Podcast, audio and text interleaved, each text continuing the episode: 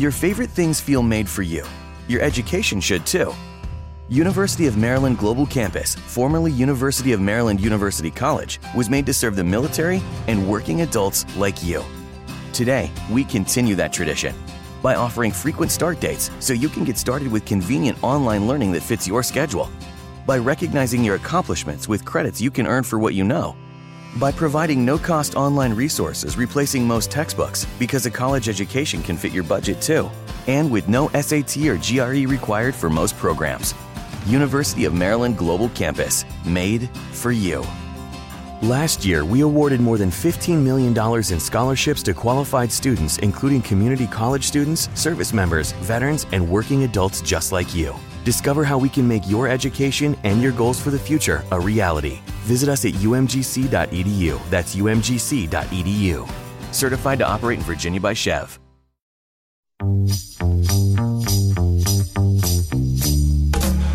Debajo del cielo está el infierno. Y debajo del infierno, el lugar sin límites.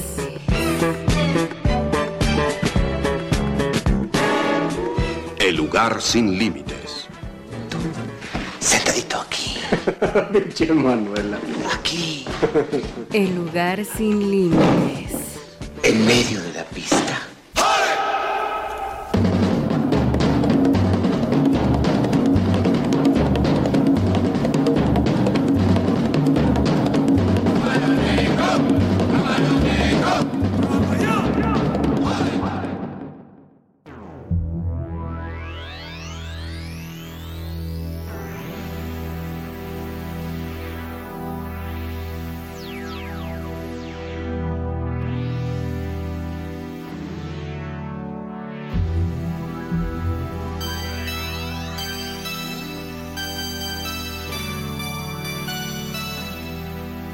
Bueno, pues estamos aquí en otro programa de Lugar Sin Límites, con nuevos fierros, con nueva producción, porque evidentemente ya estamos eh, manejando otro tipo de cosas. Digo, ya recibimos una beca importante. Oye, que, esta temporada. Que diría el clásico que uno no puede andar de Adelita recibiendo la beca Rockefeller, ¿verdad? Pero pues nosotros ahora sí que hay que hacer las cosas como se deben de Ni hacer. modo, güey, hay que vendernos, güey. Exacto, y bueno, pues sal- saludándolos aquí de nuevo, yo soy Jonathan Ávila y estoy aquí con Eben Gonzaga en otro programa. Ahora sí que ya no vamos a fallar tanto, güey. Yo espero que, que al menos los dos, tres vergas que nos vayan a estar escuchando, Ah, son muchos. bueno, las dos, tres personas que nos vayan, que nos vayan a estar escuchando y que no pertenezcan a la brigada de justiciamiento, Ah, pues hoy vamos a hablar de, de un tema ahí, la verdad a mí me parece un debate medio choteado ya, porque Pero- ya pasó aparte, ¿no? ya pasó y siempre se dicen las mismas cosas, pero yo siento que tengo que decir algo al respecto. Sí, ya, sabes nadie cómo es tuvo uno. la razón, güey. Sí, ya sabes Nosotros cómo la vamos a tener. Pues sí, ya sabes cómo es uno, entonces, este, porque aparte a uno le encanta andar hablando de cualquier pendejada, ¿verdad? Eh, Experto ¿eh? en decir cualquier pendejada. de Si en algo somos expertos es en eso, porque ahora sí que no tenemos ninguna puta gracia. Pues no. Y vamos a hablar entonces de los chairos y los fifís. Que a mí, yo, hay gente que lo pone como chairos contra fifís. Yo no lo pondría así. Lo vamos a ir explicando alrededor del programa. Pero bueno, pues así vamos a ir este, hablando un poquito de eso. Pero antes que nada, pues saluda, verga. Ah, bueno, no, pues ya saludé. Ya ves que uno no tiene modales, güey. Hablando de los modales. Esta. ¿Cómo se dice? ¿Dualidad o no es dualidad? Eh, Viene a reemplazar lo que hace algún tiempo podría ser eh, lo que era el burgués y el obrero o no. O- Pues los burgueses contra prole- proletarios, ¿no? Ajá. Este. es- ah, ahorita un, extremo, un ¿no? marxista ortodoxo o ¿A poco dogmático hay? está retorciéndose en sus sillas y está escuchando esto. Claro, claro, porque desapareció del- de la escena pública ese tipo de conceptos, ¿no?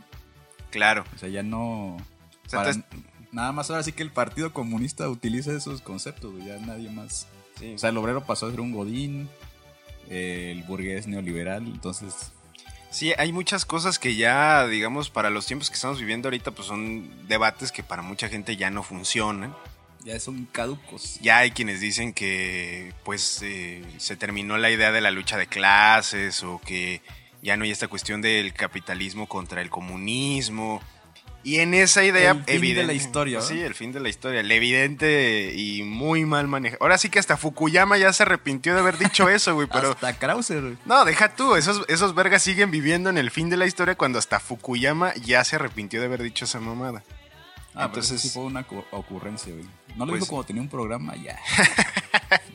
Ahora sí que digo, yo quiero decir algo al respecto, ¿eh? Bueno, No. sin querer dices algo, no escribes un libro, güey, ¿no? No, deja tú, escribió como tres la veces la misma tesis. Es hecho- la vaquita, ¿va? De hecho, ya ahorita hay un libro que está circulando ahí por las librerías que dice no que... quise decir eso, ¿va? Exacto, es- o sea, es como, como una entrevista, el ensayo que hizo, el más cortito, y el por qué me arrepentí de haber dicho eso. Es una compilación bastante deprimente, ¿no? ¿Quién fuera Schopenhauer que cuando escribió El mundo como voluntad y representación te dice en su introducción, pues yo leí mis textos de juventud y la neta sigo siendo la verga o cosas así, ¿no? Y ya era un viejo decrépito. Pues sí. Pero bueno, Bueno, un eh, saludo a Schopenhauer si nos está escuchando. Ah, no, vas. Perdón, Fukuyama. Y, y bueno, esta idea de los, de los chairos y los fifís es lo que vamos a estar eh, pues platicando el día de hoy. A ver si disienten un poco con nosotros. La, la neta estaría chido que nos pusieran ahí. La neta son unos pendejos. de ya no, eso hablen. ya y Eso. Lo sabemos, güey. Eso ya es Vox Populi, Sí, ¿verdad? ya. Bueno, pero El rating del programa ya es más que. eh, de hecho no hay fans del programa, son haters. güey. O sea, es gente que ya se, se pone a escuchar este programa para decirnos son unos pendejos. A mí, a mí me, me gusta la idea, me gusta. Bueno. Aparte porque le- tengo el dijo ego, clásico, tengo el muy grande. ¿Por dónde podemos empezar? A ver. Tú estabas recomendando como el texto o como una lectura general de la sociedad cortesana de, de Norbert Elias. ¿Por qué te viene a la mente ese texto? No sé, yo lo traje porque era a ver, madre. el libro más chiquito. Porque en realidad siento que dice más cosas en otro libro que se llama El proceso de la civilización. Ajá. en donde incluso te habla como del origen de la cuchara, del tenedor, de los modales sobre la mesa, de cómo se va construyendo esta idea de, del manual eh, de... a- a- a- la versión latinoamericana, hay una versión latinoamericana, podemos decirlo así, del manual de, me parece que es Carreño, algo Sí, así, que sí, es, sí. es sobre modales, pero también están los escritos de, de Rotterdam, me parece también. Erasmo, sí, Erasmo, Que, que en su momento... Sí, cambia toda la idea del, de cómo se debe conducir el mundo cortesano, pues, ¿no? Claro. comer con las manos. Claro. Son los holandeses y franceses que introducen todo este... Porque hay que decirlo que hay muchas cosas que nacieron sobre todo en la Edad Media, no eran como tan, tan propios, ¿no? O sea, no es como que a lo largo de la historia ya siempre, ah, siempre han existido un montón de cosas. Y yo creo que eso es lo que, lo que me gustaría empezar a platicar acá. Por eso poner como este libro sobre la mesa. Ok. Entonces se podría decir que realmente quien condiciona los, los muchas cosas, pues es cuando se empieza a utilizar en la élite o se legitima, pues. Sí, y es que es eso. O sea, yo, por ejemplo, yo todavía sigo argumentando los días que no me baño, que es cuando no voy a salir y que estoy echando la hueva en mi casa, que es casi diario. Este, pues, cabrón, bañarse es cosa de burgueses, ¿verdad? ¿Qué? O sea, son cosas que surgieron sobre todo a partir de la, ¿qué es? ¿La baja edad media o la alta edad media? ¿Cuál es ya el final, digamos, el final de la edad media?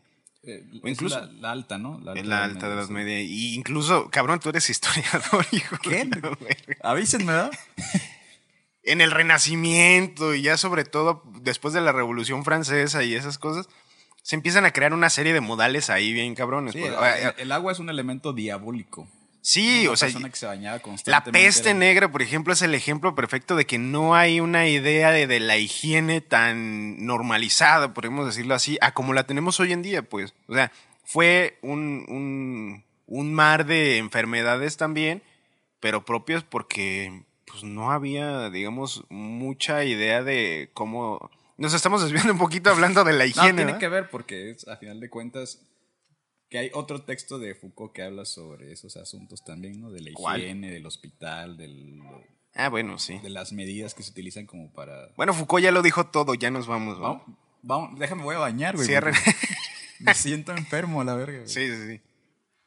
Entonces, eh, esa sociedad cortesana empieza a dictar, pues, cómo se tienen que... Reglas. Pues sí.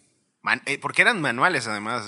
O sea, es como la idea. Yo siempre que pienso como en ese tipo de cosas, me viene a la mente como verte tú en una mesa de ricachones. Tipo como Jack en, en el Titanic, ¿no? Cuando lo invitan a la mesa con los ricos. Ajá.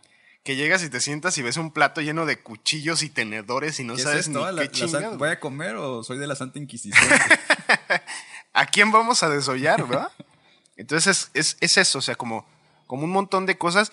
Y también algo que, que había recomendado yo, Eben, que viéramos para, para, pues, para este programa, fue una charla que tuvo Sabina Berman y John Ackerman con, con nada más y nada menos que, que, ¿cómo podríamos decirlo? ¿La antropóloga de la burguesía mexicana o qué? pues algo así, ¿no? Es como la... Sí, la literata. Entonces es como la experta de la élite. Exacto. Y que sin... Y sus formas. Y sin pudor alguno, pues... eh, ella es muy como autobiográfica, ¿no? Claro. Entonces, y utiliza ese alter ego que tiene de Alicia como para pues ventilar, porque antes era como muy soterrado ese asunto de la burguesía, ¿no? De, ay, no digas, que no vas entre nosotros y la chingada. Y ella lanza ese libro de, de las niñas bien como para, Y estamos hablando de Guadalupe Loesa. ándale, no es, no es soledad, ¿verdad? Ah, no, siempre no, la no, sí, era chole, pero siempre la, la confundo. Es la Lupe. La Eh, Lupe para los pobres. Entonces ella plantea ese asunto de que sí es importante como todas estas eh, asuntos, pues que unos lo ven como cortesano, pues, ¿no? La moda, vestirse bien, que los zapatos, que... eh, que dice ella, no, pues no hay que tener un par de zapatos de 20 mil varos, sino pues bien boleaditos, ¿no? Y de hecho, una de las cosas de las que habla Norbert Elías en la sociedad cortesana es justo eso. O sea, él está hablando ya como a mediados de. ¿Qué será? No sé, no sé si es a mediados. Bueno, ya, ya es el siglo XX, evidentemente. Y está hablando de cómo las sociedades cortesanas o aristocráticas en realidad nunca se fueron porque la burguesía va a tratar de reproducir como esas formas. Incluso como una especie de anhelo. O sea, la burguesía también era un anhelo de, de ser esa aristocracia. Aunque la aristocracia en su momento pues eran títulos nobiliarios, cuestiones ahí como de regímenes monárquicos y, y demás. También de, de- de propiedades de la tierra y eso. Pero también es una aspiración. No, sí, en es, su un- es momento un fue una paradigma, aspiración. pues incluso puedes tener un pinche un chingo de varo, pero pues si no vives en París, queda como la cuna, pues valías madre. El arte, por ejemplo. Sí, o sea, todo tenía que ver con un tiempo fue la moda en París, otro tiempo fue Londres quien dictaba cómo se tenían que vestir, otro tiempo fue Nueva York, entonces te digo, no basta a veces con tener dinero, pues, ¿no? O para los latinoamericanos, en algún momento España era como el gran referente de- del, del adinerado que se iba a vivir a España y ahí tenía su casa. y, no sé, como Miami en, en este momento. Ahora sí que ¿no? aquí no es Miami, ¿verdad? Yo no los veo tuiteando todavía a Krause y Aguilar Camín desde Miami, ¿eh? Porque prometieron que se iban a alargar, güey. Pues sí, yo sigo esperando, ¿eh? Bueno, entonces, ¿qué tiene que ver la sociedad cortesana con los chairos y con los fifis? Y los fifis?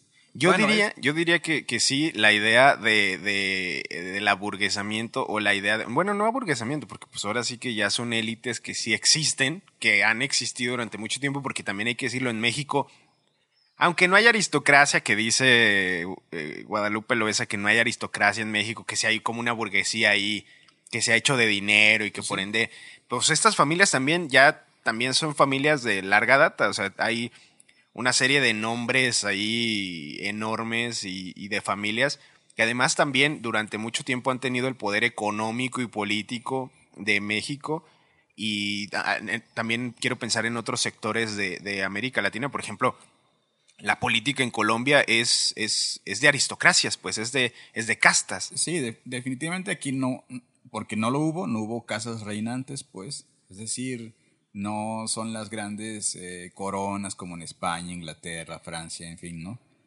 Y lo Aunque que- sigan llorándole a Maximiliano de Habsburgo. Exacto, porque o sea, esa construcción que se dio a partir de, bueno, obviamente de la colonia, pero más con el triunfo de, de- o el logro de la independencia, siempre en el discurso estuvo eh, los monárquicos contra los liberales, pues, ¿no? Y los monárquicos a huevo querían que se, traye- se trajera a un rey, pues, ¿no? Porque ellos están educados para mandar. Claro. ¿no? Entonces siempre ha habido, ha habido ahí una idea de, pues hay que traer un rey, como una, una persona con aristocracia, con blasones y escudos y esas cosas, ¿no?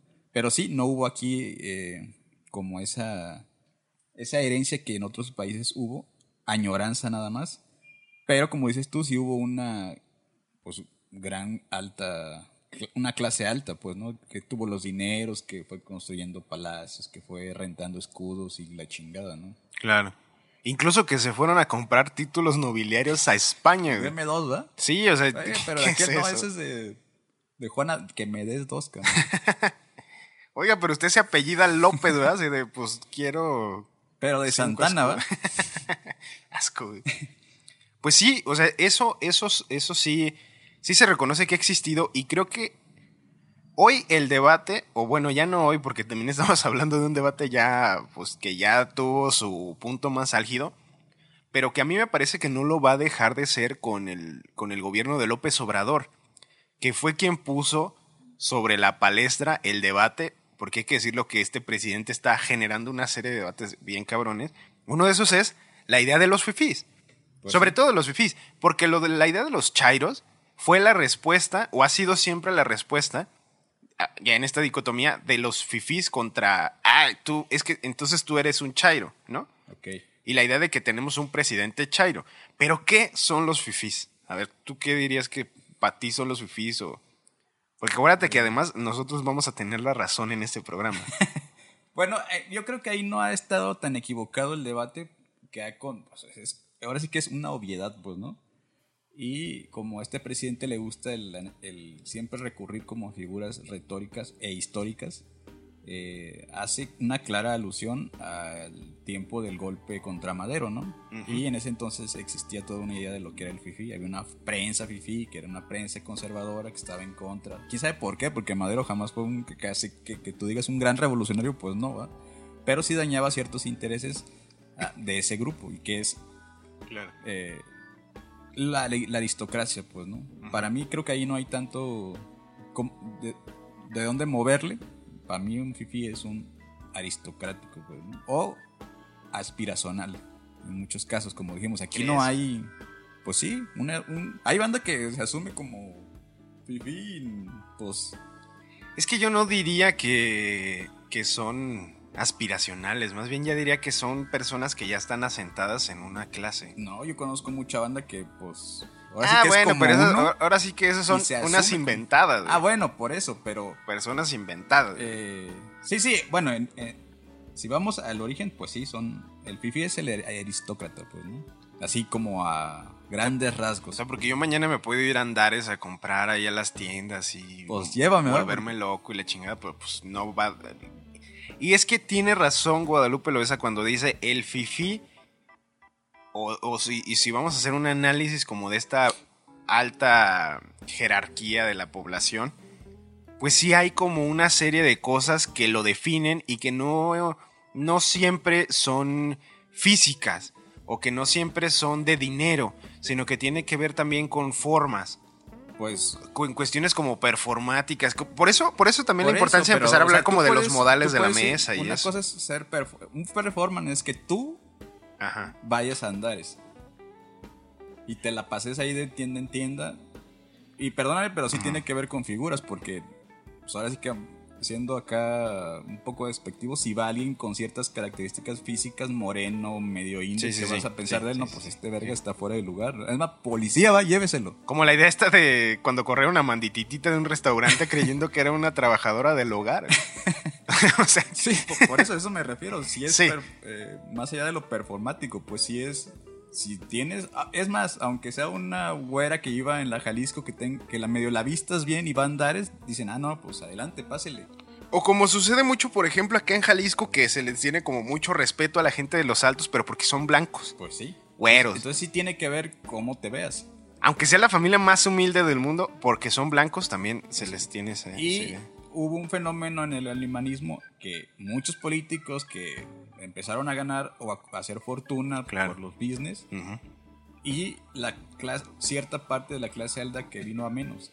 ¿Qué hacían? Pues ni modo, hay que casar a la güera con el hijo del prieto ese, pues. O también Pues algo para- que es eh, un, un fenómeno revolucionario que también es mucho de casar a las hijas de los generales o a los hijos de los generales con las hijas de los hacendados, de los adinerados que habían quedado como rescoldo de la revolución también, que habían sí. quedado sobre todo en la Ciudad de México. Pues yo sí creo que tiene que ver con pues cómo te veas. Digo, ya hay. Hoy, hoy podríamos hablar de banda que pues quizá no tenga esas como aspectos antropológicos de, de una aristocracia, pero pues tiene varo. Entonces, esos no entran como fibis. Y es que ya se ha movido también mucho, o sea, no, no es que vamos a decir que ha habido un ascenso social importante en México, Ah, pues no. pero por ejemplo, eh, y era algo que se me hacía interesante, antes, no sé, la idea de Chapultepec, aquí en Guadalajara, Ajá. Pues era muy marcado como un espacio de gente de ciertos ingresos económicos altos. Y ahorita ya no lo es tanto. Pero también la, la- gente que en esos momentos iba a Chapultepec ya no va porque dice que ya, pues, ya está lleno de pobres. es que eso es, eso es una realidad. Sí, sí, sí. sí. Eh, pero ha cambiado, ha sido como un vaivenes, ¿no? De repente, porque también se habla de que eh, Chapultepec fue tomado como por el pueblo eh, para irse, eh, pues, de picnic, podríamos decir, y que... Ah, tú dices el, el, el, el bosque de Chapultepec. Sí, o a qué Chapultepec te Yo me estaba castillo, refiriendo aquí a la avenida de Chapultepec no en Guadalajara. Por eso dije en Guadalajara, verga. Ah, no, bueno, no, sí. y también, no, sí es cierto, pero también esa idea de, de- casi casi la idea de la toma de la Bastilla de mexicana, que era la entrada de los pinos. Pero, por ejemplo, regresando a eso de Chapultepec, ya hay banda que dice, no, ya Chapultepec ya es de nacos. Por eso la Sí. avenida aquí de, Ajá. de Guadalajara. sí. Ya se, se fueron a otro lado porque ya hay ahí como más... eh, Sí. Ellos dicen nacos, pues, ¿no? Sí, sí, sí. Sí, pues sí. Ahora sí que como diría el famoso clásico naco, mamá. Así, se, Así se les dice. así se les dice. Y sí, pues es, esa, es eso. A mí hay algo que no me gustaba del discurso de, de Guadalupe Loesa, que era esta cuestión de, es que eso siempre ha existido, casi como una idea de que siempre ha existido. Y que decía, que, que yo me vista bien o que el presidente se vista bien y aparte así como que el presidente se tiene que, que- que ver eh, así como elegante y así como esas cosas, ¿sabes? Claro. A mí yo creo que es entender una cues- cuestión así como, como a medias. Lo que sí hay, por ejemplo, en la sociología, es esta idea de lo que le llaman la dramaturgia social Ajá. que tú asumes la idea de un personaje, sí. o más bien que tu formación es tal que eres como una especie de personaje y que en función de eso vas actuando Ajá. en la vida social, en la realidad. No muchas veces es consciente, pero existe. Y ese personaje es como, como lo que expresas y lo que vas haciendo y que por ende te comportas así. Pero estamos hablando de una dramaturgia social, o sea, No, es algo que, que no siempre ha existido. Eso es lo que sí ha existido. Sí hay, sí hay ciertas formas de conducirnos, incluso, incluso entre, entre, podríamos decir, entre la gente del pueblo de abajo que somos nosotros. Sí, aquí la cuestión es quién dicta esos papeles, ¿verdad? O sea, Y- ¿dónde son? Claro. ¿Dónde se, se, se, inscri- se escribe ese guion? ¿Quién los dicta? Pues, ¿no? Entonces ahí está la cuestión. eh, bueno, es una crítica, pues, a que no hay papeles. O sea, que sí los hay, pero no necesariamente tienen que ser así, pues, ¿no? Ahora, yo quisiera, si es que tú tienes el dato, porque hay quien ah, ya se hizo como toda una serie de artículos en función de de dónde viene el fifí, la chingada. Yo he escuchado que, que hay gente que se ha empeñado en, en escribir sobre el origen de la expresión del fifí y que la remite al porfiriato. Ujú. O sea, te- pero ¿qué, ¿qué implicaba en ese entonces? Porque también tenemos una sociedad ahí muy clasista y con una serie de aspiraciones también francesas. Es que es lo que te digo. De, eh, en la colonia Es que no te la estoy prestando era, atención. era Madrid. En, en la colonia. Ajá. La con- metrópoli. Con los liberales, la moda es, es Inglaterra, es Londres. Ya. En la- el porfiriato es totalmente francés. Mm. Entonces, de cierta manera tiene razón Guadalupe cuando dice que siempre ha existido.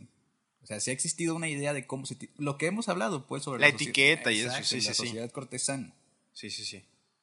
Ha cambiado, obviamente, y, y está dirigido por, pues, por modas, pues, ¿no? Por intelectuales, por sociólogos, por lo que tú quieras. Siempre en las cortesías, en las, cor- en las sociedades En las cortes, cortesanas. ajá. Entonces, el origen de... Hay un manual que se llama el manual del fifi Mm. y es un verga que habla sobre cómo se te tienes que vestir, pues, ¿no? Que la moda es de Francia, que tiene que ser así, que la gente bien, que... Pásamelo. Es lo mismo que ha pasado ahorita, pues tú Sí. ves un catálogo de... Es más, abres caras Mm, y ahí te vas a dar cuenta, pues, qué dicta qué cosa, pues, ¿no? Ellos están dictando eh, qué tiene que ser, qué tiene que ser qué, pues. Entonces, eh, el origen es el porfiriato. Ya. Por eso te digo que Andrés Manuel, cuando habla de los fifís, dicen, es la prensa reaccionaria. Son los... eh, Lo que hoy viene a catalogar como reforma, pues, ¿no? Que reforma no es una prensa, es un pinche partido político, pues, ¿no? Que, No, y es, es la representación de una casta política también, eso es cierto. Ya lo, ya lo vamos a discutir después, ¿eh? Eso, eso, eso, ese, es, ese es un pollito que nos vamos a echar luego con respecto a los medios y estas cuestiones. Pero sí, o sea, sí es cierto, hay, hay una visión, sobre todo en las zonas más conservadoras. O sea, quiero pensar Guanajuato, Jalisco, Puebla, eh, son, son sobre todo las más emblemáticas a nivel nacional de cómo hay una idea Monterrey. conservadora. Pero Monterrey Nuevo sobre todo Monterrey, económico. No, pues es que eso Es- es sobre todo económico, pero a mí me parece- Que en Tabasco se asuman como. el- Pero yo, yo siento que, por ejemplo, Guanajuato, Jalisco y, y Puebla son más culturales. O sea, una expresión despectiva de los pobres, pero en términos culturales. Y Monterrey, al ser, digamos, una región como de ingresos mucho más altos, incluso dicen que los sectores financieros pues están más incrustados en Monterrey. Yo siento que es más como desde una cuestión económica. Por dividirlo así, o sea, a final de cuentas, no, sí, sí, sí. de gente adinerada, ahora sí que diría Taibo, culeros y traidores hay en todos lados, güey. Y hay una élite en, en Nayarit, en Baja California, hasta en Tabasco, que ya dice que tiene tantos libaneses que ya le van a decir Damasco, ¿ah? Entonces, como esas cosas, yo siento que acá, en, en- por ejemplo, en Puebla, que reciben, que casi casi recibían con los brazos abiertos a los franceses, ¿no? Y En llegó mi general Zaragoza y dijo a chingar a su madre, ¿no? Sí, sí, sí. O sea, y hasta los pobres se cortaron la soga del templo para que el sacerdote no fuera No ahí a- las campanas, las ¿no? campanas y luego se las llevaron a Juárez. No, entonces, Para que se amarraran las agujetas, ¿no? entonces es eso, pues. Incluso a mí me parece, por eso digo, puede ser un poco más, más antiguo y por eso puede tener razón entonces Guadalupe en ese sentido de, de esta división. Pero es una por división ejemplo- bien pendeja, porque te digo, lo señala Andrés Manuel, dice los fifís. Pero de volada ellos lo asumen como tal. Dicen, sí, a huevo soy fifí. No, pero no solamente los fifís. Bueno, de si hay, gente, sí hay gente que se enoja, ¿eh? Pero, pues, Ahí tienes al Adresser eh, echando Bueno, pestes. No, pero ella también a quién huevo salió con su camisa de soy fifí. Sí. O sea, O las marchas fifís que están llenas de gente blanca. es lo que te digo. Ellos sí se asumen como fifís y es, pues, de neta. Incluso los que no, porque el hecho de que ya seas un, como enemigo, pues, de del régimen, ya te asumes como fifí. Dices, no, pues, a huevo. yo Nah, fifí". pero ahora sí que. Nah, nah. Eso ya es no entender las categorías del debate. bueno, ya sé, pero No, eso ha pasado, pues, ¿no? Lo que tú decías, un verga Godínez que por, se dejó envenenar por el discurso y dice, no, pues, fifí, ah, huevo, yo, yo soy fifí, pues. Nah, bueno. pues, no, oye. ¿Qué fue? No, ¿qué pasó? No, ay, no.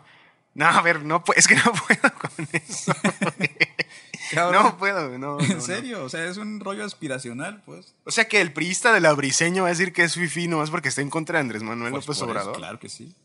Y yo no tengo nada con la gente que vive en la Briseño, pero sí hay gente muy priista y muy panista que viene de, de, pues, sectores, pues ahora sí que de las colonias donde yo también crecí y pues no por eso van a ser fifís. O sea, es que Aunque digan que Andrés Manuel es un loco. Que te metes a un lado o te metes al otro, porque al otro lado está el Chairo. Y ahí, y ahí sí no estoy de acuerdo con lo que sí dice que es el, el de izquierda. No, yo, yo sí. A ver, vamos a entrarle a ese, a ese debate. Me, me, creo que aquí va. Pero bueno, a ver, ¿cómo? chido. Entonces, ¿ya terminamos con el fifí? No, quiero que termine, cerremos con el Fifi. Este, ahorita vamos a, su- a- a escuchar cómo, cómo se describe al, al Chairo contra Fifi y ya después vamos a ese debate. Pero cerremos este de los Fifis. Pues son aristocráticos. Ahora, eh, yo quisiera nomás anotar un punto que se me fue y que tiene que ver como con, con esta cuestión de, de si la dramaturgia o no. Hay una cosa interesante, yo no, yo no lo he encontrado, digamos, tan claro, evidentemente es una metáfora, de gente que ha leído a Norbert Elias y que cuando, por ejemplo, en el proceso de la, de la civilización se habla de, de la cuchara, del tenedor y bla, bla, bla, y también de cómo surgen los ejércitos, hay quien dice, pues prácticamente con Elías se entiende que cuando surge el ejército, surge la cuchara y el tenedor y el cuchillo, en el sentido de cómo esta, estas cuestiones como de, de autocontrol. ¿no? Un control social, un control interno de, de los estados, un control eh, de los territorios a partir de, de la, de los militares, pero también un autocontrol de las individualidades. Es decir, ya con estos modales de te tienes que comportar así en la mesa, o de no subir los codos, o de, por ejemplo, hay una distinción, yo no me acuerdo ahorita a estas alturas cuál es en- entre los ingleses y los franceses, que había quienes tenían una mano abajo. Uno, uno de estos dos tenían la mano abajo, siempre abajo, y era porque en la Edad Media era para cuidarse la espada y comían con la otra mano, que regularmente era la derecha. Y ese tipo de modales, por ejemplo, a, a- a la actualidad hay algunas que siguen, pero que ya no tiene el sentido de la espada, pero en su momento fue por eso. Pero de la fusca ahora sí. o sea, es estar a las vergas. ahora, ahora, es- ahora eso se lleva aquí, ¿va? O sea, ves a un Bergan andar escudándose así como... Si no, pregunta al del Carl Jr. Y sí, ¿va? Bueno, Un saludo a Nayarit. bueno, no entendí mucho eso sobre qué tiene que más de tener que ver el ejército, pero bueno. Es que es, es una analogía. O sea, es una analogía sobre, sobre las formas de control. O sea, Norbert Elias, muchísimo antes que, que Foucault, hablaba de estas cuestiones del control. Pero muy distinto, o sea, de una forma en la que no solamente hay un control social, sino también un autocontrol individual que se va, que se va formando a lo largo de los años y mucho tiene que ver con estas ideas de cómo van surgiendo los manuales. De hecho, él hace como una especie ahí de, de análisis detallado en cómo se van este, circulando, objetos, cómo van circulando los manuales, estos de etiqueta y de cómo se va, empieza a compartir. Pero también el FIFI y esas cuestiones, pues ah, son cosas que a la fecha, ahorita, ahorita, los, los FIFIs de, de- de la actualidad yo creo que estarían horrorizados con las cortes también, Bueno, es que. por la forma en la que se llevaban. Pues sí, y cada generación trata de imponer eh, eh, su visión de las cosas. Por ejemplo, eh, las cortes de Versalles con el Rey Sol. sí, sí, sí, ¿no? sí. Él tenía una forma muy concreta de controlar las cortes. Ahora sí que en su reino no salía el sol, güey. Sí, sí, sí. No había libertad absolutamente para nadie. Él decía qué chingados eh, se tenía que hacer. Si un escritor se pasaba de lanza con un libelo, pues amanecía colgado de un puente, güey. Sí, sí, sí, sí. Entonces, cuando él muere, su siguiente generación en la que lo sucede, ya para ellos es aburrido Versalles. Mm, ¿Y qué hacen? No, pues las cortes, los cortesanos trasladan el ambiente cultural a, a las tullerías, por ejemplo. ¿No? Dicen, pues, pues, Versalles, qué un pinche lugar aburrido. Vámonos allá donde están los bailes, ya introducen nuevos bailes, Ya. introducen otras formas de pensar, el arte, por ejemplo, o la escritura. Si antes había que tener a- al escritor con un zapato en el cuello, ahora tenías que hacértelo tu amigo, porque Claro. era interesante ser, mira, yo tengo A mí me encanta, yo sé que no, no tiene como mucho sentido histórico, pero a mí me encanta esta imagen de, de María Antonieta de, de- de la película, la película de Coppola, de María Antonieta en el jardín ahí en Versalles leyendo a Rousseau.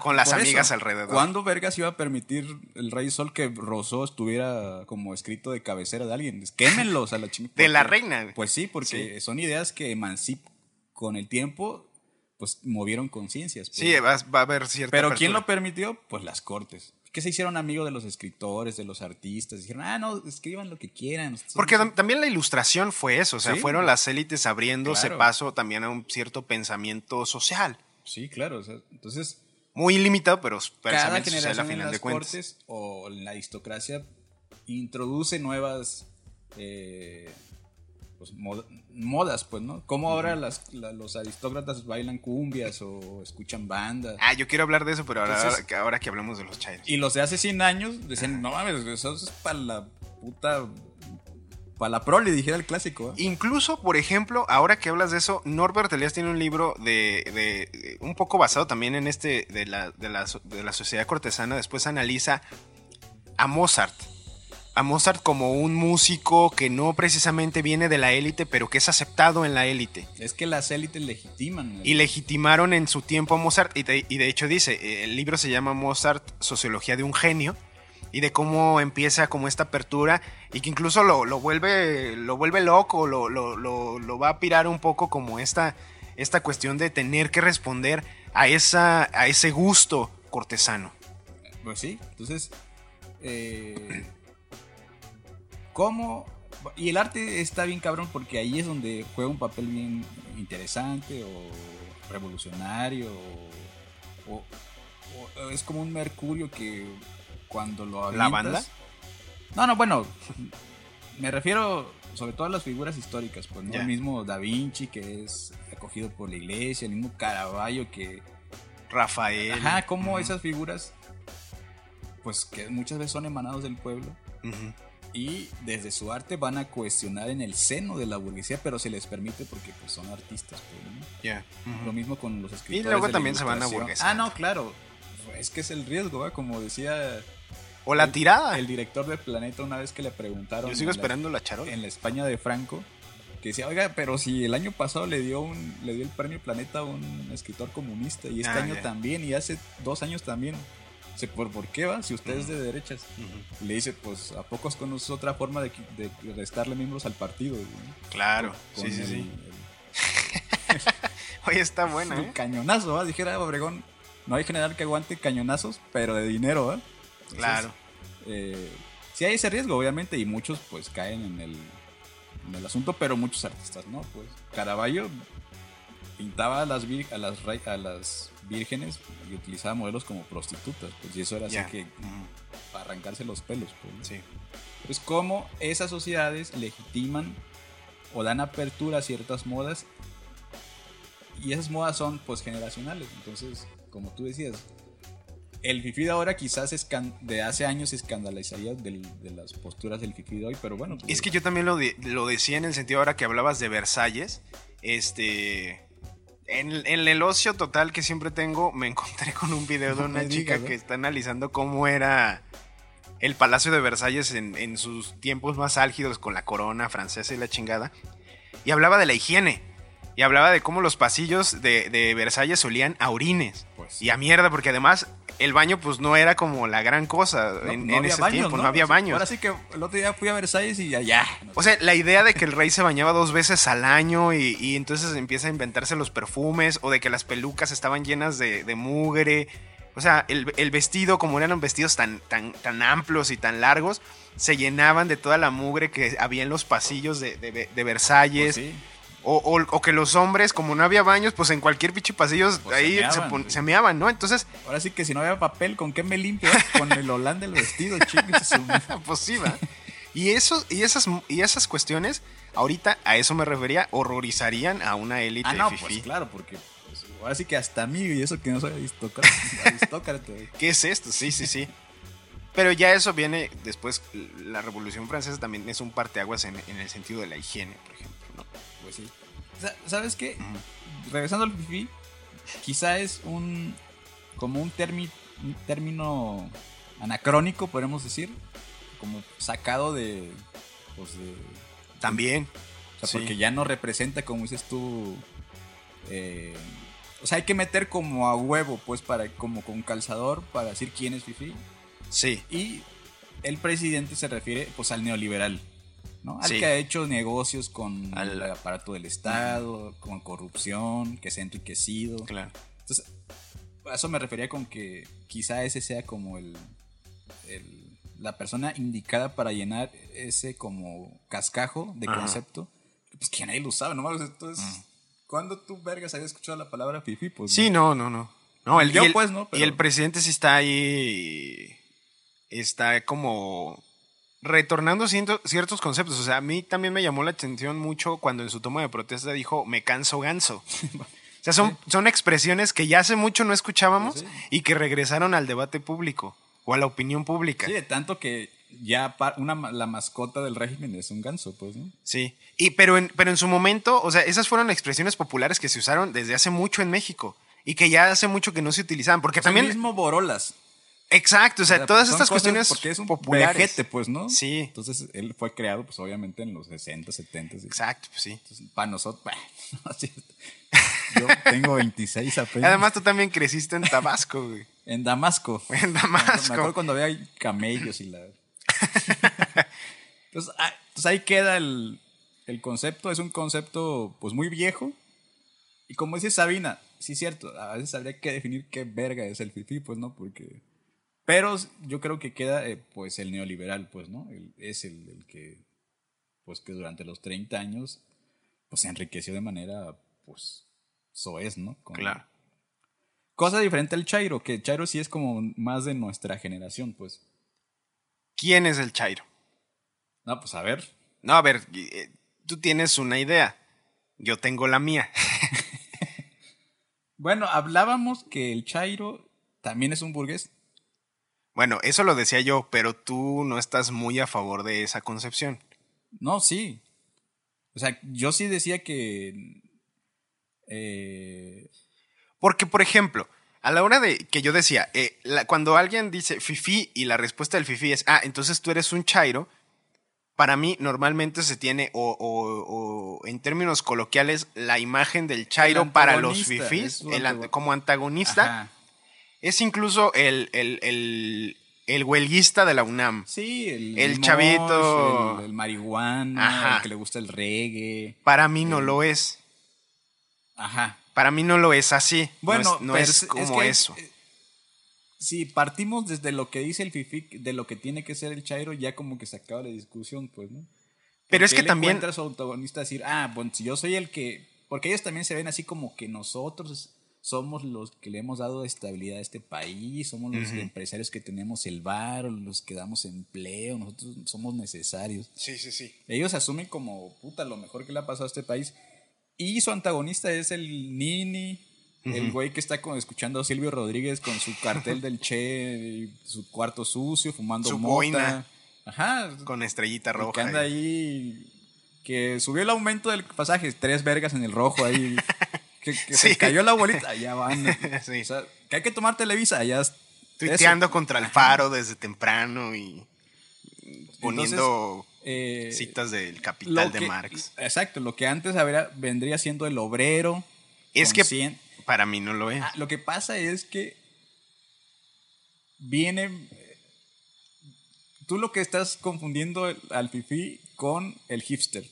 No, no, es que no, no, no, ¿Qué no, no, son? no, el ¿Qué hipster son? es otra son cosa. los no. hijos de los fifís que se sienten como El conciencia chairo- de clase. el chairo- Y van a las marchas y que se asumen como pueblo, pero se largan Es en que eso su no carro, es pues, ¿no? eso no es el hipster.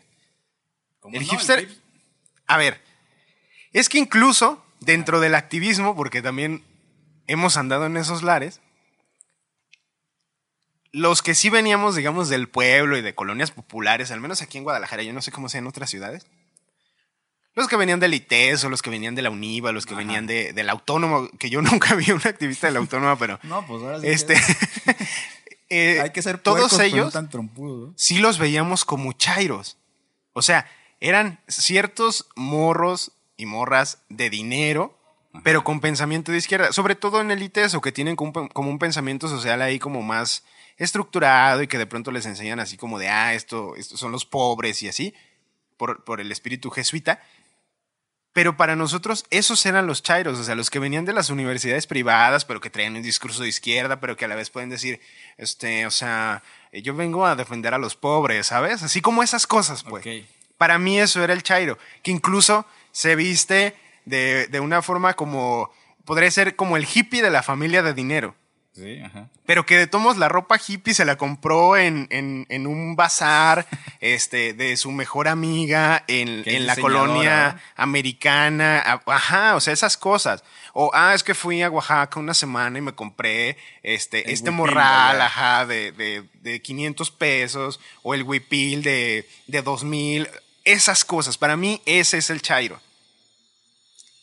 Entonces, Por no- eso yo no lo vería exactamente como un antagonista social del FIFI. Pero Aunque se peleen. No, ya sé, pero esos. me- ¿Sabes cuándo? ¿Cómo Hernán Gómez Bruera, que le encanta hablar de los chairos y los fifís, es, no, no solamente es fifí, o sea, para mí entraría en la categoría del chairo, pero porque viene también de una élite. El blanco privilegiado que de cualquier forma se mete en el pedo social y que le entra a la izquierda y esas cosas.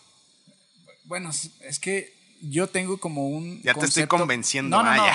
Yo sigo pensando que es como un hipster en los orígenes de la música negra, que era el Bueno. blanco que iba, que no era obviamente negro, pero El que negro blanco, ¿verdad? Y el a esos bares de mala muerte, escuchar Sí. jazz y se asumía y le gustaba. Sí. Eso es para mí este tipo de chairos, ¿no? Pero es que el hipster no, no, no, no es, más bien es culturoso. O sea, es, es, es el, el- el adinerado que ahora va a escuchar cumbias a, a la zona de, Federal, de, de Chapultepec para allá. Pero es que también el hipster tuvo pensamiento de izquierda. Iba a las, a las marchas de los Nah, negros. nah, ¿Cómo no? Esos eran los hippies en su De hecho, le- momento. le- los que activistas les tienen que decir, oigan, yuppies". pues la neta no es que sean musculeros, pero ustedes no son negros, ¿verdad? Entonces, Pues sí. lléguenle porque pues ya sé que están con nosotros, pero esto es de... Pues ahí estaba, creo que Chet Baker, ¿no? Que era Sí. un blanco que tocaba Ajá, perrísimo la trompeta y claro no lo que en querían las los marchas negros. de Luther King había un contingente de hipster blanco que iban ahí, pues que- El contingente blanco de la marcha negra, ¿verdad? Y con el 132 creo que se homogeneiza este rollo de la chairada, porque ese concepto viene de antes, que tenía que ver con los noventas donde hubo ciertas como que se, le, se les metió esta idea de que eran contracultura, el escato, el emo, el... el el reggae, el reggae, esas El reggaetonero, el Y que cholo, muchos de esos individuos tenían ciertas. eh, el que escuchaba a Trova, a Silvio, a Milanés y la chingada. Y que tenía cierto pensamiento de izquierda. Es que, mira, yo que a veces se me sale lo, lo pinche ortodoxo de las universidades y la academia y la chingada, yo pensaría que el hipster es más una, un concepto cultural y el chairo un concepto político. ¿Me explico? Sí. Claro que tiene un interés político el hipster, pero para mí, en todo caso, haciendo esta más bien para entendernos, para mí es eso, pues. O sea, puede Ah, que tengamos, está te- bien. estamos hablando de lo mismo, de, de hecho, Más bien estamos pero para como- mí es el chairo es, Lo que pasa es- es no que- es hipster. Son no siempre es conceptos que no son como planos ni cuadrados, sino que tienen recovecos, pues, ¿no? Porque es como incluso- un papel arrugado. Es que no, es que incluso yo te diría, el hipster, por ejemplo, puede traer un chingo de gadgets tecnológicos, Ajá. pero el chairo podría decir, "No, a la verga los celulares y voy a traer mi Nokia de 100 pesos del Oxxo." Bueno, A la verga la tecnología y las cuentas en redes sociales. Para mí eso es el pues sí, chairo. pero el Chairo lo tiene. Tiene también un chingo de gadgets. Pero no siempre. ¿Cómo no? Porque tú estás diciendo que se supone que el Chairo que tú contemplas como el de, de origen burgués, pues por supuesto que tiene recursos. Todos tienen sus iPhone y sus... Pero incluso ese chairo tiende a fetichizar el radicalismo de izquierda. O sea, tiende a tergiversar un poco como, como ah, es- yo sí, desde la élite. eh, De hecho, hay mucho ahorita, o sea, un chingo de gente adinerada que dice a la verga el Estado. no, o sea, No. y se sienten anarquistas que- por esto. Pero siguen viviendo de la, renta del DEPA que le paga su cola, papá. pues sí. No, está bien. Yo digo que con el tiempo el concepto Chairo se ha expandido y entran cada vez más, Mm. ¿no? Porque, como tú dices, tú los conociste cuando saliste a... Cuando saliste... Perdón, A ver, acomódalo, acomódalo. técnicos. No, no, no. Bueno, sí, era nomás porque lo levantara. Ya. Eh, eh, ¿Te diste cuenta cuando saliste? Sobre todo la coyuntura del 132. Sí, sí, sí, sí, Ahí sí, fue sí, como sí. un boom, ¿no? Sí. Pero te digo, ese concepto venía desde una década mínimo. Sí, no, sí. Entonces, No, yo llegué tarde esto. no, bueno, no, tenías cuando tenías que llegar, pues Ajá. esto no es una carrera, ¿va? Pero entonces a ti el que te tocó ver ya estaba en la palestra el concepto Chairo. Ya. Entonces tú lo ubicaste. Y está bien, porque te digo, eh, son conceptos que se van. O sea, el pendejo es uno. No, no, claro que no. Ahora sí que todos somos pendejos, ¿no? Eh, De hecho, el eslogan de este programa es que Eso, estamos pendejos. no, sí. bueno, nosotros. luego Por eso, no, por eso, nosotros.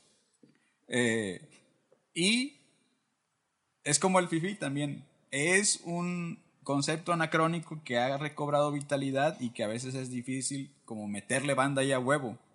Y lo mismo es el Chairo, pues, ¿no? O sea, pero yo creo que al contrario del FIFI, el concepto Chairo se amplía y el FIFI se cierra, ¿no? Porque es como... Entonces, es como muy fácil decir, bueno, el Chairo es el que tiene las ideas eh, de izquierda y el Fifi las ideas neoliberales o conservadoras. Ah, bueno, es que ahorita ya cualquiera cree que tiene una opinión valiosa, como tú y yo comprenderemos. Pero hay otra cuestión que si tú le preguntas al, al Fifi que qué significa ser Chairo, ellos le van a meter que sí tienen una idea como esta, pues, de que... Pero una generalizada así, No, cabroncísima. cabrón, pero sobre todo que no es congruente. Mm, Ese es como su argumento. es que eso, eso tiene que ver también un poco con lo que yo digo. Pero Mira que yo no soy fifi. O sea, eh, yo sí digo que hay una serie de contradicciones en el Chairo y tiene que ver con que sus ingresos económicos Pero en la no cuadran también. con su postura política. Porque la otra también, porque en, en sí el Chairo es em, incongruente per se, pues. Es como su naturaleza. Ay, sí, quieres cambiar el mundo, pero ahí estás echado fumando mota, Ah, ok. ¿no? ya, O sea, sí es como... sí. Ahora ya se le, indil- le, que, ay, sí, tú con los pobres, pero tienes iPhone. Entonces, ya con eso se tumba...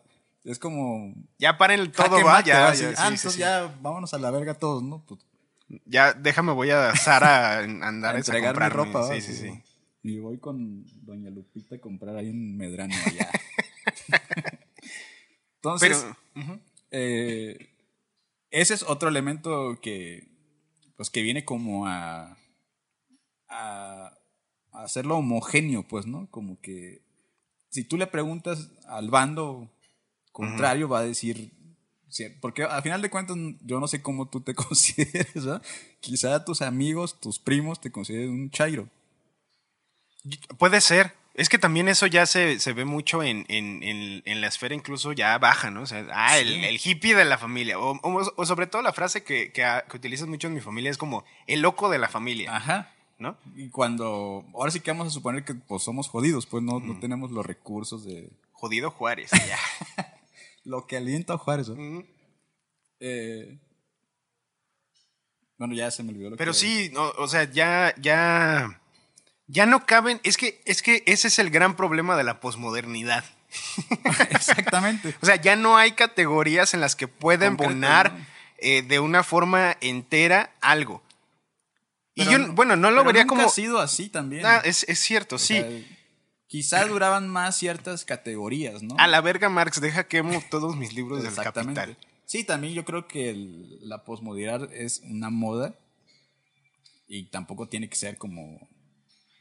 Es como lo mismo del Chairo. Todo Sí. lo que pasa se lo avientas a la posmodernidad y dices, ah, es esto, ya no hay pedo, ya Sí. sigamos. Sí, ¿no? sí, sí.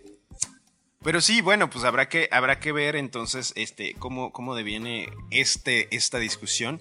Y yo digo que para cerrar, te voy a plan- pon- poner sobre la no mesa. llegamos a ningún puto acuerdo. ¿va? Es que a eso, a eso voy. O sea, no, pues no. O sea, eh, pero está bien, porque a final de cuentas sí estábamos hablando de lo mismo.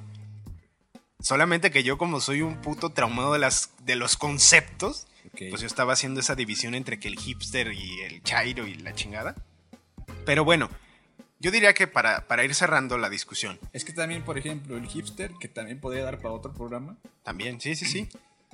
conforme ha pasado el tiempo, podríamos decir que se ha ido, pensando en que otros tiempos fueron mejores, se ha ido descafeinando Mm. o pues, ha mutado. ¿No? Y es que, bueno, a ver, solo Que para agregar esa parte, de sí. que me podría decir, no, pues es que estos chairos que me hablan no pueden ser el hipster. dices tú, ¿no? creo que si algo podría embonar en esto, tanto en la categoría del chairo y del hipster, que yo la pongo en dos polos distintos, pero similares, es la apropiación cultural de lo pobre y que tenía que ver con esta idea del, del negro blanco que decías tú, ¿no? De Norman Mailer, que, que habla del negro blanco de los 50, de los 40, 50, 60, este es la apropiación cultural. Y que eso lo vemos ahorita, por ejemplo, en la banda que en algún punto dijo a la verga lo que escuchan los pobres y ahora resulta que ya se saben las letras de las canciones de reggaetón o que el reggaetón ya se puso de moda este ya sobre todo en la élite y que ya se escucha gobernadores, ¿no? Claro, de hecho, sí, de hecho, ¿no? Saludos a Puerto Rico, este o la cumbia. O sea, ya vas a un lugar y resulta que ya tienen dos horas de reggaetón, ¿no? Y que es en la zona de Chapultepec. O antes de irse a la copa de champán, pues hay que ir a bailar cumbias, ¿no? Al pare de sufrir. Sí. No offense. no auto offense. O a la gozadera o... Sí. O al Génesis. ¿no? Aquí en Guadalajara. Que ya les estamos dando ahí este, una serie de lugares que podrían visitar. Ah. Bueno, Pero es eso, pues. Es la pro- yo diría, en todo caso, si en algo podemos estar de acuerdo, es que sí. O sea, esta, esta categoría o este tipo de personas, que yo no lo pondría como el pobre, en la categoría de si chairos y fifís y el fifí es el rico y el chairo es el pobre, no más bien si el chairo en, en- en este caso es como eso también, esta, esta élite contradictoria que también puede tener un pensamiento ahí como progresista y la chingada, o puede ser el hipster, dirías tú, pues tienen cuestiones de apropiación cultural No, de lo arrabalero, del pobre, de, de lo naco, porque también... Esta canción, por ejemplo, Botellita de Jerez, me parece que es. Sí. Naco es chido. Ser ¿no? naco es chido. Ser naco es chido. Y ya es algo. Ahora sí que cuando Fukuyama dijo el fin de la historia, puta, explotó el mundo y se hizo una división. Botellita de Jerez dijo: Ser naco es chido. Y ahora ya los, los que en su momento eran los fresas, ya también dicen: Güey, pues ser naco es chido. ¿No? Sí, sí, sí. Es eso, pues. Una apropiación cultural.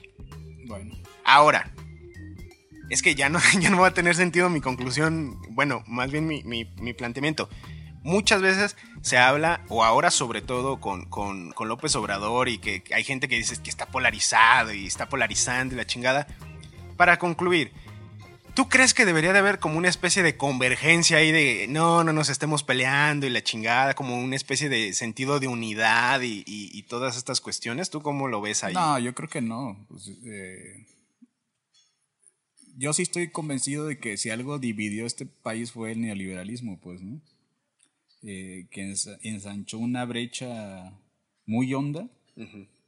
O sea, de por sí ya era onda. No, pues sí, pero nomás Sí. hicieron el canal de Panamá y en medio de nosotros. entonces, y, y si eso no es dividir, pues no mames, ¿qué es, verdad? Entonces, más bien, eh, la- ¿y quién dice que nos estamos dividiendo, pues, no? Porque, ¿Cuál Claro. dividir si el 70% aprueba a este presidente? Bueno, y ya te está saliendo tu corazón. no, no, López no, no, Obradorista. Porque... o sea, Acéptalo, verga, acéptalo. Los que han hablado de un, los que enarbolan una bandera de, de la oposición, de la división, de, de como buscarle ahí eh, fracturar cosas a un régimen que está fuerte, meten estos discursos. Entonces, para mí, pues, siempre va a haber una, es, yo digo que está chido que haya división, pues, ¿no? Y no solamente con los fifís y los chairos o los que están a favor del régimen y los que no, que incluso ¿Quién lo iba a decir? De un lado están los neoliberales y del otro están, por ejemplo, expresiones como los zapatistas o el Consejo Ya. Nacional Indígena. Hablando de chairos. otro, ah, otro tema. Otro tema, pero eso ya es más escabroso. Pero ajá. que uno es de izquierda y otros son de derecha, en Sí. contra de... Entonces Sí. yo digo que está chido que haya... Que, que está bien que haya división. no divisiones, sino de posturas, pues. ¿no? Que una vez alguien me dijo que el radicalismo terminaba encontrándose porque Pues estaban dicen, ahí los neoliberales en contra del Estado y estaban los anarquistas que también están en contra del Estado. No, Es como decía un un güey en Twitter. ¿no? Que era como zapatistas. Cabrón, estoy criticando a López Obrador y ya me retuiteó Calderón, ¿no? Sí, Entonces, ¿Qué hago? ah? Así de- Entonces, huyan de eso, muchachos, huyan de eso. eh, Pero no, no, no. no, no, yo digo que está chido que haya, más bien, los que dicen eso es que nunca se les decía algo, pues, ¿no? Que podían robar a su antojo, Sí. hacer desmadres y que nadie les podía decir absolutamente nada. Aplaudían y estaban ahí Y esa- recibiendo carretadas de dinero. Y, ahora sí están indignados porque están dividiendo el país. Pues ahora sí que dijera el clásico, chinguen a su madre, ¿verdad? pues sí. O sea, no, no hay bronca. O sea, por Qué mí- manera de legislar. Dijera mi, mi subcomandante Tacho, ¿verdad? También que, que inauguró el año con esa frase, no sé Sí, si sí, se acuerdan. Entonces, la ha regido así como. eh, Qué que es algo que le sirve a la idea de que el fin de la historia es el capitalismo, que ya se pone mucho en duda ahora, pero que en su momento sí imperó o, hay- o sigue imperando cierta forma de que la política no es antagonismo, que no debe de haber Ajá, división, exacto. incluso dentro de la propia izquierda, o sea, tú vas a, a una asamblea, porque hemos estado en asambleas de, no, es que porque se están peleando, abracémonos todos, Sí. y- no, el debate político Claro. también tiene que ver con encontrar el, el- el diálogo, pero a partir de, de la divergencia de las ideas y que ahí vas y te peleas y discutes, porque además es una discusión política, no le vas a atacar a la persona. O sea, son discusiones políticas que son necesarias en este momento. Sí, no, tampoco. Ya sé que estamos en el asunto de lo correctamente político, ¿ah? Sí, sí, Por sí. ejemplo, podríamos meterlo de la chica esta de la bomba, ¿no? Ya. Que esas ya son expresiones ya muy radicales, podríamos decir, ¿no? Porque uno puede estar de desacuerdo con muchas cosas, pues. O en, en corto ¿Qué puedes tienes decir. contra los radicales? güey? En corto puedes decir, ah, pues chinguen a su madre. Ahora pues. sí que diría el clásico, está bien que sea así, pero no lo dices en público, ¿va? Exactamente. O sea, sin querer me picas un ojo, no titubeas que vas a tirar bombas en el zócalo. Pues ¿no? sí, sí, sí, sí. En la palestra pública, sí, pues obviamente que te van a linchar y. Están viendo cómo están nuestros pinches servicios de inteligencia ahí mamando con cualquier cosa que uno pone y ahí van. Sí, pues uno. Entonces, sí, eh, yo creo que sí tiene Oye, que ya haber- llegaron por nosotros. ¿eh? Vámonos, así de. la campana, ¿va? Sí. Con razón ya olía feo allá. Huele a azufre. Entonces, no, el debate chido, está bien que haya crítica. Y no, se chinga su madre Krauser, ¿cómo sigue ahorita de que paz y amor? Ni madres, para el bote y que lo metan y lo refundan y que. Porque además, los que venden la idea de paz y amor y que no discutamos No. son los que no toleran que haya diferencias. Exacto. Y no, y porque ahorita ven que el, el agua ya les está llegando a los aparejos también. Y diría mi clásico Sanjijek. O sea, los- la verdadera, y lo decían otras personas, la verdadera, la verdadera intolerancia es la de los que se supone que son tolerantes. Sí, y lo otro que también sí no hay que tolerar como, pues, cosas exacerbadas, ¿no? Como el fascismo y estas cosas. Ah, pues sí, como vas ahí a La- decir, no, hay, hay que escuchar qué quiere decir Bolsonaro todos, así de, pues no, no, no, pues, o no, no tolerar estas ideas de que hay que tirar una bomba, que eso es fascismo, pues. Hay que respetar el punto de vista de Trump. Sí, no, no, hay que. Hay que ser puercos, pero no tan trompudos. Sí. Y mira, pues ya vámonos porque ya llegaron por nosotros. El ruido se está metiendo en nuestros fierros, así que pues les agradecemos mucho que hayan escuchado este programa. Si tienen ahí alguna forma de pendejearnos o quieren decir ahí lo que, lo que piensan respecto a que si Chairos y Fifís este, no están a favor de nosotros, digo, no vamos a respetar su punto de Por vista, supuesto que no. pero pues los vamos a leer con mucha atención y lo podemos discutir por acá. Así que pues gracias por escucharnos en este programa. Vamos a, a tener otro programa, además con un invitado de lujo. ¿eh? Ah, sí. Yo no. esperaría, yo espero que, que esos siguientes programas, yo, yo espero que sean varios. Yo espero que sean varios esos programas, pero bueno, ya les estaremos diciendo quién va a ser ese invitado, porque además es jocoso, es interesante. Y bueno, ya llegaron por nosotros, así que pues gracias por estar aquí en otra semana. Adiós. Adiós, hasta luego.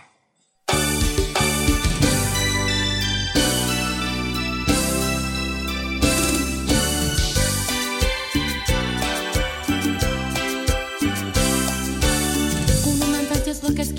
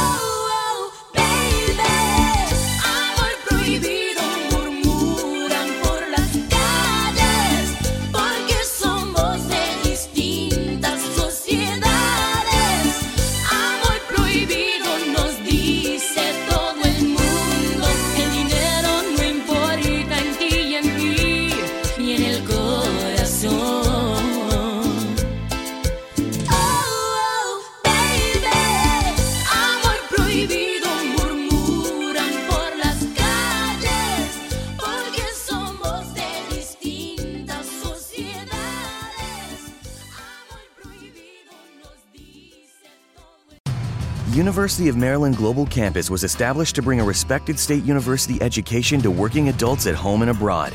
70 years ago, we sent professors overseas to educate service members and their families on military installations and on the front lines.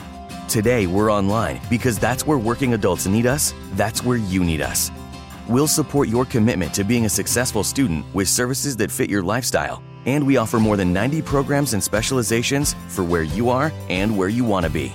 University of Maryland University College is now University of Maryland Global Campus. We go the distance because times have changed, but what we're made for hasn't. UMGC offers online support for veterans, including resources at the Veterans Resource Center, no cost digital materials replacing most textbooks, virtual advising, transfer credits, and lifetime career services. Speak to our dedicated military and veterans advisors who can help you find the right degree for your career path. Visit umgc.edu. Certified to operate in Virginia by Chev.